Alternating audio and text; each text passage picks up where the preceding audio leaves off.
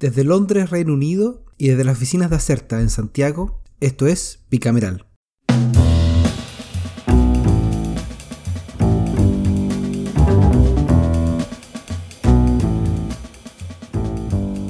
El coronavirus anduvo cerca del Congreso Nacional esta semana, al punto que la Cámara suspendió preventivamente su sesión especial de la sala de la mañana del jueves, tras conocerse que un abogado de comisión informara que un familiar reportó un caso positivo por COVID-19. La alarma sanitaria duró poco luego que el propio funcionario reportara que su examen salió negativo. Lo que pudo haber sido un momento culmine y complejo de esta etapa legislativa de pandemia terminó solo elevando las alertas, pero con la reanudación de las actividades presenciales, incluida la sesión de sala, que al final quedó para la tarde del mismo jueves. De haberse confirmado el caso, hubiera agregado una capa más a una semana bastante noticiosa en el Congreso Nacional. Estamos con Ian McKinnon. Ian, cuéntanos cuáles son los titulares de esta semana. Hola Javier, ¿qué tal? Eh, bueno, yo creo que hubo dos proyectos que se llevaron parte importante de la cobertura mediática esta semana. Primero, eh, la recta final de la discusión sobre regulación de la dieta parlamentaria y de las altas remuneraciones de, de otras autoridades pero también el complejo desenlace legislativo que tuvo la iniciativa del gobierno de crear un ingreso familiar de emergencia. Eh, ¿Quieres partir tú con, el primero? Ok, me parece.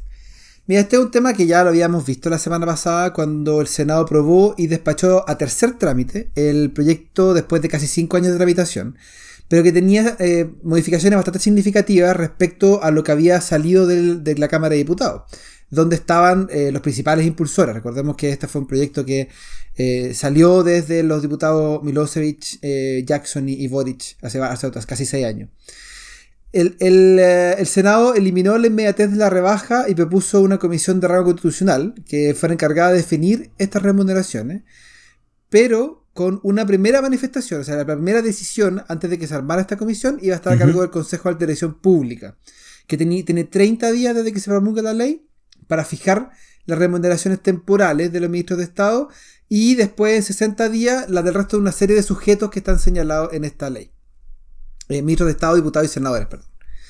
Pero entre la semana pasada y esta pasó harta agua bajo el puente. Primero, la sala de la Cámara ratificó el 5 de mayo casi todas las modificaciones del Senado, incluyendo este organismo encargado con rango constitucional, salvo la norma que define el mecanismo transitorio, o sea, el, que define cómo se rebaja ahora el, sueldo de la dieta parlamentaria. Recordemos que en el primer trámite, la Cámara, em, la Cámara de Diputados aprobó, diputadas, aprobó una fórmula de rebaja inmediata que básicamente decía que se iba a, reducir en un 50% el monto de las dietas. Con este tema pendiente, se constituyó una comisión mixta esta semana que después de un debate bastante intenso desistió recoger el mecanismo de reducción inmediata. O sea, las, dietas no quedan reducidas automáticamente al 50%. Claro. De hecho, uno de los cambios que se aprobó fue el de aumentar el plazo de 60 a 90 días para que el Consejo de Dirección Pública eh, fije las remuneraciones de la mayoría de las autoridades políticas, con excepción de la de los parlamentarios y ministros que van a ser rebajadas dentro de los 30 días eh, originales que, que establece la ley. O sea, se promulga la ley, a, los 30 días después, o más tardar, el Consejo de Alta Pública tiene que eh, definir cuál es el nuevo sueldo de los parlamentarios y ministros y ministras. 90 días tiene que definir cuál es el sueldo del resto de las autoridades mencionadas en esta ley. Así es. Bueno, así, así llegamos al jueves, donde la Cámara, en sesión especial de carácter presencial y telemática, hubo de los dos, aprobó y despachó el proyecto por 104 votos a favor y 7 en contra. Si bien terminaron aprobándolo, Parte de la bancada del Frente Amplio no ocultó su frustración eh, con el texto y continuaron defendiendo que su idea original, que era la disminución automática e inmediata del 50% de la dieta parlamentaria. Ahora, ¿qué rango de dietas tendrán nuestros parlamentarios? Lo cierto es que eso va a quedar a manos de dos cuerpos. El Consejo de Elección Pública, que, que define el, proceso en 30 días desde que la promulgación. Y después de eso, que entiendo que son cuatro años, eh, hay una comisión que lo confirma o modifica. Eh, no hemos dicho quiénes están componiendo esta, comisión. Eh, sería un, ex ministro de Hacienda, un ex consejero del Banco Central, un ex contralor o subcontralor, un ex presidente de alguna de las ramas que integra el Congreso Nacional y algún ex director del Servicio Nacional del Servicio Civil. Em, y ahí hay varios que están pensando cuál es el, equipo ideal, eh, porque digamos que no hay muchos, muchos candidatos, candidatos tampoco para ocupar, para ocupar ese proceso. Y además, una cosa importante es que eh, si bien esta, esta comisión tiene rango constitucional, requiere de una ley orgánica para funcionar. Por lo tanto, la tarea pendiente que queda es que esa ley se, eh, apruebe, o sea, se escriba, se apruebe y se eh, promulgue. Así que vamos a estar también esperando ese proceso. Perfecto. Oye, y bueno, en paralelo a esta discusión empezó a levantar mucho a polvareda una discusión que se copó la, agenda pública, que es lo que tiene que ver con la fórmula y el concepto de donaciones que el, Revolución Democrática, sus líderes, habían insistido que hacen con parte de su sueldo. Un, diputado que tuiteó y explicó que en realidad lo que hacen es un, lo, traspasan unas cuentas para financiar posteriormente campañas. Eh, ¿qué, has podido tú averiguar sobre eso? ¿Qué tan de cierto hay de lo uno de lo otro? Eh, si quieres puedes contarnos un poquito. A ver, hay, hay, hay cierto de todo. ¿Ya? y eso quizás es lo más interesante de esta, de esta polémica. A ver. Eh, efectivamente, los parlamentarios del Frente Amplio, y creo que aquí hay porcentajes distintos dependiendo si es del movimiento autonomista o, del, o, de Revolución Democrática, eh, entregan, vamos a ocupar el verbo entregar, o aportan un porcentaje de su dinero a las actividades partidarias o políticas de, sus conglomerados. En el caso de Revolución Democrática, la presidenta eh, del partido dijo ayer que, Catalina Pérez dijo que Em, entregaban un porcentaje que correspondía hasta las 500 UF que establece la ley eh, de partidos políticos que se aceptan de donaciones de militantes. O sea, en el fondo copan cada uno el límite que permite la ley de forma anual. Eh, además, hay un porcentaje que se va a pagar eh, o a suplementar el gasto que ellos tienen en su trabajo parlamentario y el restante para llegar al 50% entraría a una cuenta eh, de ahorro que después eh, ellos después la donarían en el periodo de campaña como una donación de campaña, bajo los mecanismos de donación de campaña legales. y en ese sentido hay un poco de usar su dinero. Recordemos que la dieta parlamentaria es distinta de las asignaciones. Las asignaciones es un monto que ellos tienen, que todos los parlamentarios tienen para poder pagar funcionarios, sedes distritales y una serie de otros gastos que son inherentes a, su trabajo legislativo. Esto es el sueldo, la plata que les llega a ellos su cuenta y que de cierta forma tienen el derecho a hacer lo que les dé la gana con esa plata dentro de los límites legales. Entonces, en el fondo lo que ellos hacen es que toman la mitad de, ese sueldo líquido, porque, además es el sueldo después del pago de impuestos, Em, y lo distribuyen entre estos distintos fondos. un porcentaje de la plata lo usan para probablemente pagarle a, más gente o pagarle mejor a la gente que trabaja con ellos. Otro porcentaje entra al partido directamente o entraría al partido directamente vía eh, donación. Y hay un porcentaje que entra a esta cuenta que eventualmente va a entrar al, partido o a financiar campañas del partido en, en, em, las contiendas electorales, que se nos vienen varias desde abril en adelante.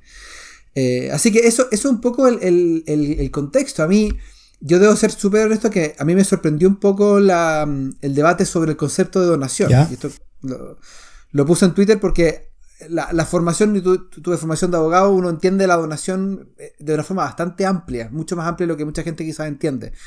Hoy día pareciera que la donación se entiende solamente cuando uno lo hace a causas de beneficencia, o sea, mm. le pasa plata a la Teletón, al Hogar de Cristo, etc. Y la verdad es que las fundaciones de arte pueden recibir eh, donaciones, los partidos políticos pueden recibir donaciones, centros de estudio, en fin, hay una serie de normas generales y específicas.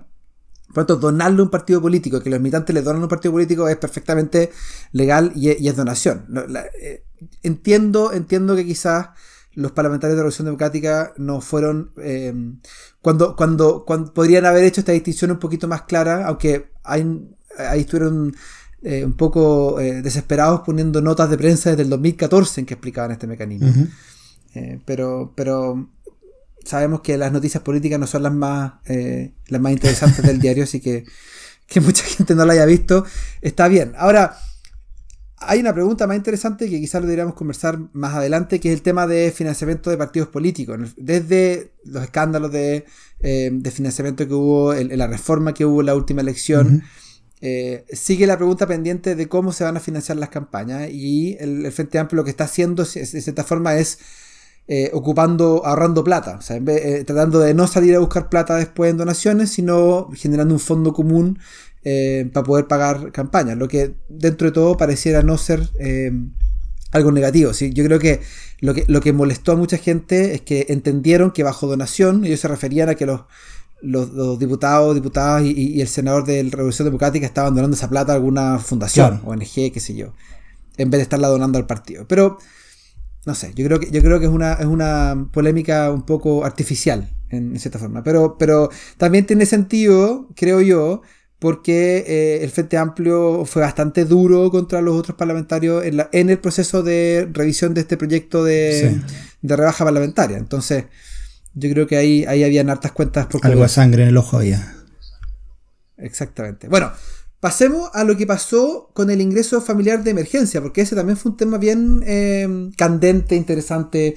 Le, trajo de todo lo, que uno quiere en términos, en, términos legislativos. Ese fue el, otro tema candente de la semana. Recordémosle a la audiencia que a finales de la semana pasada, la Cámara de Diputadas y Diputados votó y despachó al Senado este proyecto para su segundo trámite constitucional, pero con una parte muy sensible del proyecto eh, del articulado modificado o rechazado abiertamente.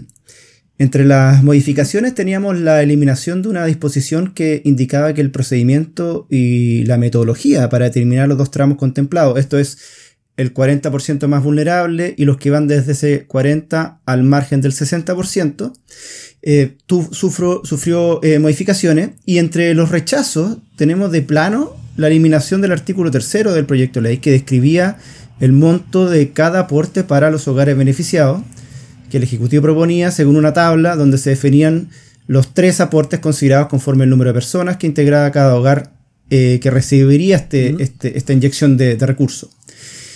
En la base de la tabla se encontraba un, hogar unipersonal, el que recibía en su primer aporte 65 mil pesos, en el segundo 55 mil 250 y en el tercero 45 mil pesos. En el tope de esta tabla estaban los hogares con 10 o más integrantes que iban a obtener casi 500 mil pesos, 494 mil en el primer pago, 419 mil 900 en el segundo y 345 mil 800 en el tercero. La mayoría de quienes se opusieron eh, consideraban que el proyecto debería apuntar al 60% de la población y que el monto debería ser más alto atendiendo el aumento del gasto de los hogares y la necesidad de que las familias permanezcan en sus casas eh, durante este periodo de, pandemia, que estamos entrando aparentemente en la, parte más aguda de la, crisis, eh, por lo tanto esta cobertura durante mayo y junio tenía que ser especialmente reforzada. Eh, así las cosas, el gobierno se jugaba mucho en el Senado, venía con un proyecto muy golpeado, sin dientes, digámoslo, así usando esa, e, e, esa, gráfica. Y el problema en el Senado es que volvieron a rechazar las indicaciones que reponían este, este cuerpo eh, que, que, sacó la Cámara de Diputados entonces, ¿qué teníamos? Un resultado que es un proyecto de ley despachado al Ejecutivo sin capacidad técnica de ser implementado. Ha pasado otras veces, pero una situación bastante, bastante anómala desde la mirada legislativa. El, camino definido por la moneda para extrabar esta crisis es utilizar un veto. Aditivo o sustitutivo no estaría del todo claro aún. Esta es una fórmula del cual ya hablamos cuando, hace muy poco, cuando el gobierno tuvo un problema similar con el proyecto que proponía un indulto a un grupo de, reos en riesgo de contagiarse de coronavirus. Eh, igual recordemos rápidamente de qué se trata. Es, la constitución contempla tres diferentes tipos de veto. El sustitutivo, perdón, si el sustitutivo correctamente digo, el supresivo y el aditivo.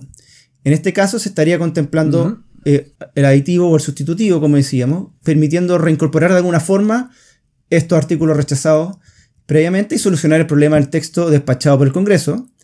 Pero, y aquí hay un pero eh, importante, es obvio que si quieren enviar este veto al Congreso, eh, sin alguna modificación es prácticamente inviable desde el punto de vista de los votos, por lo que es muy probable que mientras ustedes escuchen este capítulo, el, gobierno esté negociando intensamente con alguna parte de la oposición un monto y el mecanismo que le permita conseguir esta aprobación. En los diarios del fin de semana ya han aparecido eh, algunas eh, alternativas que estaría lanzando el gobierno a ver si que son, son recogidas por la oposición.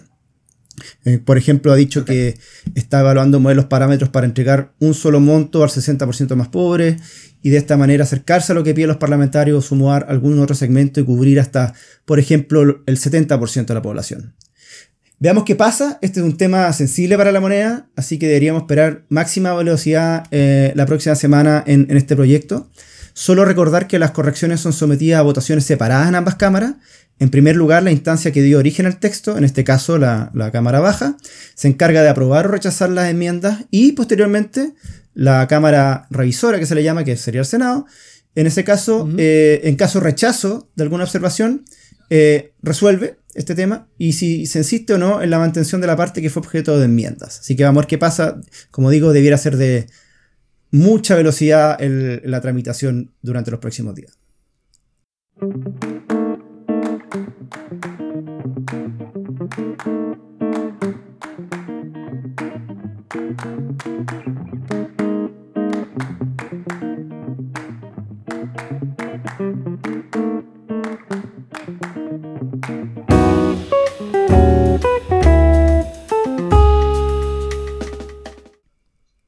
También, también importante, pero con menos conflicto esta semana, fue la tramitación y final despacho del proyecto de ley que modifica la ley 21.227, que es la que eh, faculta el acceso a prestaciones de seguro de desempleo.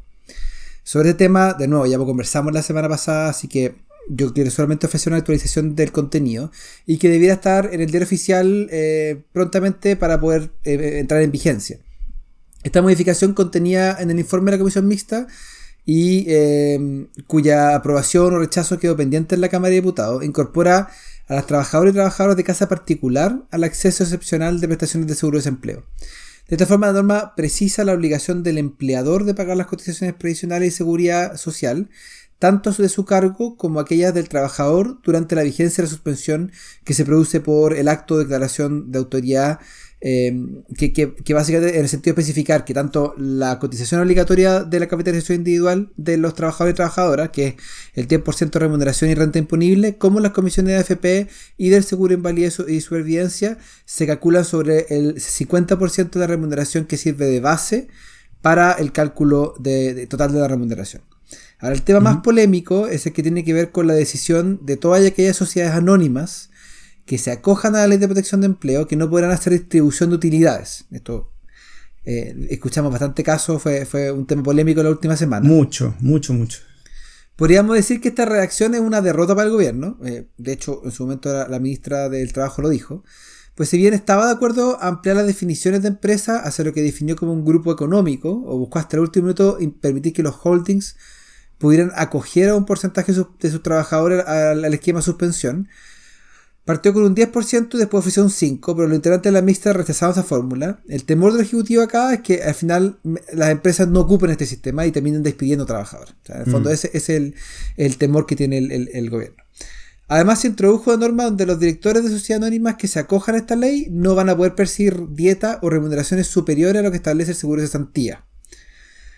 La historia, eso sí, no, no va a terminar ahí o no termina ahí. Todo parecía definido hasta la mañana del viernes, cuando nos enteramos por la prensa que el Ministerio de Hacienda estaba contemplando cómo hacerle modificaciones a esta ley en aquellos puntos que iban más allá para lo que estaba disponible el Ejecutivo. De hecho, el ministro Biones de, eh, habló de haberse pasado varios pueblos en las modificaciones. Por ahora no hay muchas luces de la fórmula de ajuste, pero parece que vamos a tener que conversar este tema en bicameral eh, la próxima semana o la semana que viene. Pero vamos a estar dando vueltas. ¿Y queda algo más que, te interesa agregar? Sí, y es lo que pasó en la Comisión de Salud de la Cámara de Diputados, que ha estado avanzando en otro proyecto bien interesante y directamente vinculado a la gestión de la pandemia. Esta es una moción de la cual hemos hablado eh, en su momento, del diputado Walker, que modifica la ley que regula los derechos y deberes que tienen las personas en relación con acciones vinculadas a su atención en salud para eh, permitir el tratamiento de datos sensibles en caso de epidemias o pandemias, con el propósito de desarrollar un control sanitario en condiciones que establece este proyecto.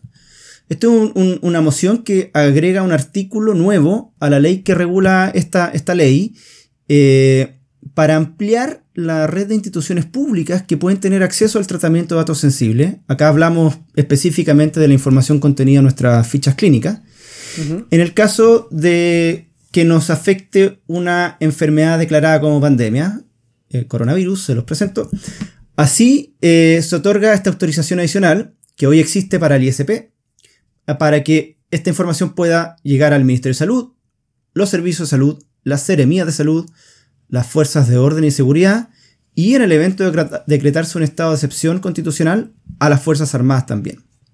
Este tratamiento de datos sensibles solo tendrá relación con el padecimiento de la enfermedad, calificada de pandemia, es decir, es muy acotado el acceso al, contenido de las fichas, que para este caso, bueno, de nuevo el coronavirus, y tendrá por exclusiva finalidad el cumplimiento de las medidas de control sanitario que se hayan establecido, tales como cuarentenas, cordones sanitarios, aduanas sanitarias, entre otras. Hay eh, otros artículos relacionados al, tratamiento de estos datos y a la obligación de, de eliminarlo una vez concluido, pero el foco está ahí, ampliar la red de actores que podrían recibir esta información para control de la pandemia. Eh, este proyecto ya lleva algunas sesiones de discusión en la comisión y su texto ha recibido buena acogida por parte de los especialistas en materia de regulación de, datos personales que han participado, eh, como el Consejo para la Transparencia o Marcelo Drago, que fue su expresidente, pero ahora engrosa el cuerpo académico de la, de la Universidad Adolfo la UAI.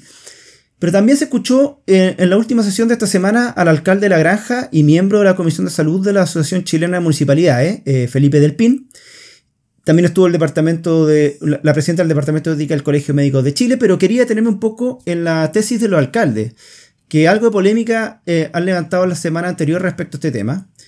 Del PIN eh, señaló que los ediles han solicitado acceso eh, a esta información desde el comienzo, pero no con un afán de acceder a información privada, que dicho sea paso, señaló el propio Del PIN, ya tienen acceso a, harta información privada, por ejemplo, mediante el registro social de, y defendió a su sector diciendo que nunca ha visto que un alcalde haga uso de esta información con fines políticos o haga un mal uso de la misma, eh, porque es información ellos entienden que es bastante delicada, es un dato sensible.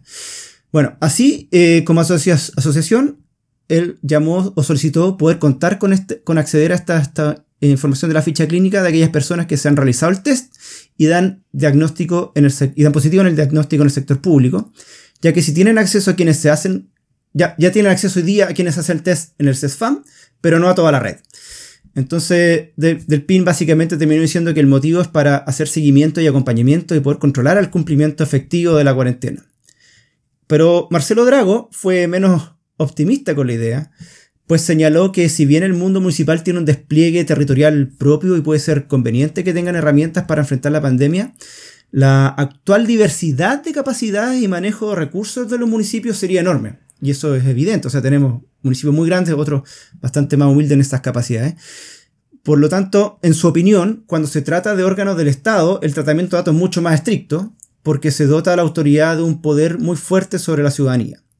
Es por esto que surge un riesgo grande, muy, enorme, dijo, en que los municipios tengan acceso a esta información, eh, en especial con respecto a filtraciones, dada la gran diferencia de recursos. En suma, él es de la idea, Drago, de que solo el sector público, digo, centralizado, eh, eh, que tiene facultad de intervenir directamente en una pandemia, debiera tener acceso a esta información. Esta discusión no está resuelta aún, ya que si bien los integrantes de la comisión aprobaron el proyecto en general, se fijó un plazo para la presentación de indicaciones que concluye este lunes 11 de mayo, así que íbamos a ver con la línea que predomina entre los legisladores. Abrirle la puerta al mundo municipal, no abrírsela, eh, va a estar interesante la discusión, así que vamos seguramente a volver a conversar sobre el tema en el corto plazo. Dicho eso, creo que corresponde retomar la sección favorita, además de alguno por ahí, el proyecto de la semana. Este es el proyecto de la semana.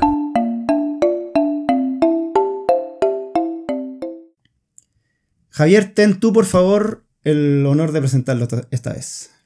Muchas gracias. Eh, yo quiero presentar una moción que es el boletín número 13489 y que está firmada por diputados oficialistas e independientes de derecha y liderados por Harry Jürgensen, diputado de RN para modificar la Carta Fundamental e incorporar una nueva causal de cesación en el cargo de diputado o senador. Wow.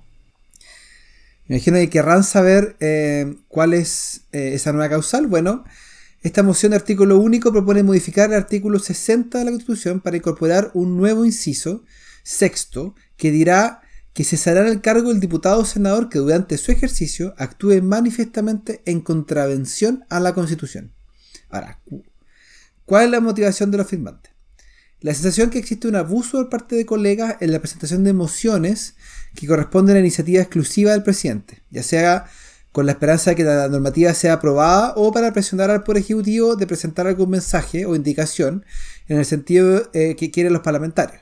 Esta práctica, según señalan los autores, sería un problema mayor porque afecta la reputación del mundo legislativo y de Mm. paso dejan desuso otros instrumentos para realizar solicitudes o incluso llamados de atención al Ejecutivo, ya sea para cambiar criterios o preocuparse de temas que quizás para el Ejecutivo de turno no son prioridad, como sí lo es para algún parlamentario. Y con tal objeto se pueden presentar proyectos de resolución de acuerdo o enviar oficios, que es un poco la herramienta clásica que tienen los parlamentarios cuando quieren eh, tratar algunos de estos temas. Ahora, por ahora, la moción pasó a la Comisión de Constitución, Legislación, Justicia y Reglamento de la Cámara. No tiene urgencia. Eh, probablemente no va a tener mucha eh, posibilidad de estar en tabla pronto. Eh, pero bueno, eso es, eso es un poco el- la historia de este proyecto interesante. con, con mucha creatividad Sí. constitucional por parte de, de los parlamentarios. Bien peculiar. Y bueno, hemos hablado harto esta semana. hartos temas relacionados con plata, eh, que parece ser el, el- el- el tema de la semana. Eh, y eso, y se nos vienen semanas interesantes en, en regulación, como ya les anticipamos. Pero desde ya, eh, gracias por escucharnos. Sí, muchas gracias y ojalá puedan quedarse en casa. Que estén bien. Chao, chao. Chao. Recuerden que Bicameral es un podcast de Acerta. La producción y conducción estuvo a cargo de Javier Sajuria y de quien les habla, Ian McKinnon. Y nuestro tema musical se llama Giacomo, de Mural Band, gentileza de Rodrigo Recabarren. Acerta es una consultora en comunicación estratégica y asuntos públicos. Para más información sobre sus servicios, visita www.acerta.cl.